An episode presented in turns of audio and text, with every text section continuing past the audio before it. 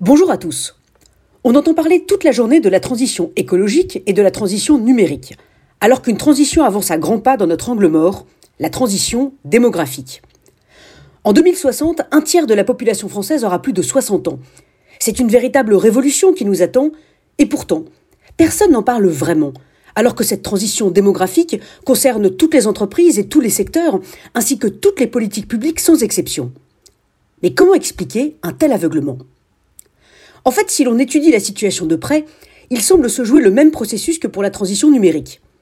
Au départ, seuls quelques acteurs prenaient le sujet au sérieux, tandis que de nombreux autres secteurs d'activité pensaient qu'ils n'avaient absolument rien à voir avec tout cela. Puis, progressivement, à tous les échelons de l'entreprise, chacun s'est rendu compte que le numérique ne devait plus être considéré comme un département ou un service, mais qu'il devait irriguer toute l'entreprise, de l'administratif aux ressources humaines, en passant par la RD, le marketing, la communication et le commercial. La transition écologique n'a pas suivi un chemin si différent.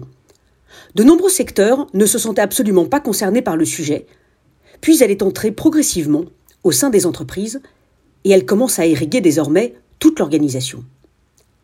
La transition démographique, elle, est en retard. Elle ne bénéficie pas encore d'une véritable prise de conscience au sein des entreprises ni au sein des politiques publiques. Et le moment où elle irriguera tous nos plans d'action, à la manière des transitions numériques et écologiques, n'est hélas pas encore arrivé. Et pourtant, il y a urgence. Cette transition arrive à grands pas, et elle va nous obliger à repenser les territoires, les mobilités, les services, les usages, l'immobilier, les loisirs, les commerces. Oui, nous devrons tout réinventer pour permettre aux personnes plus âgées de continuer à faire partie de notre société. Le travail n'y échappera pas. Et il faudra inventer l'entreprise intergénérationnelle.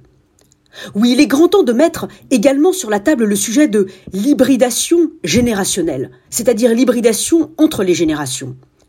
Il faudra redéfinir la notion de développement durable pour qu'elle englobe également les personnes âgées.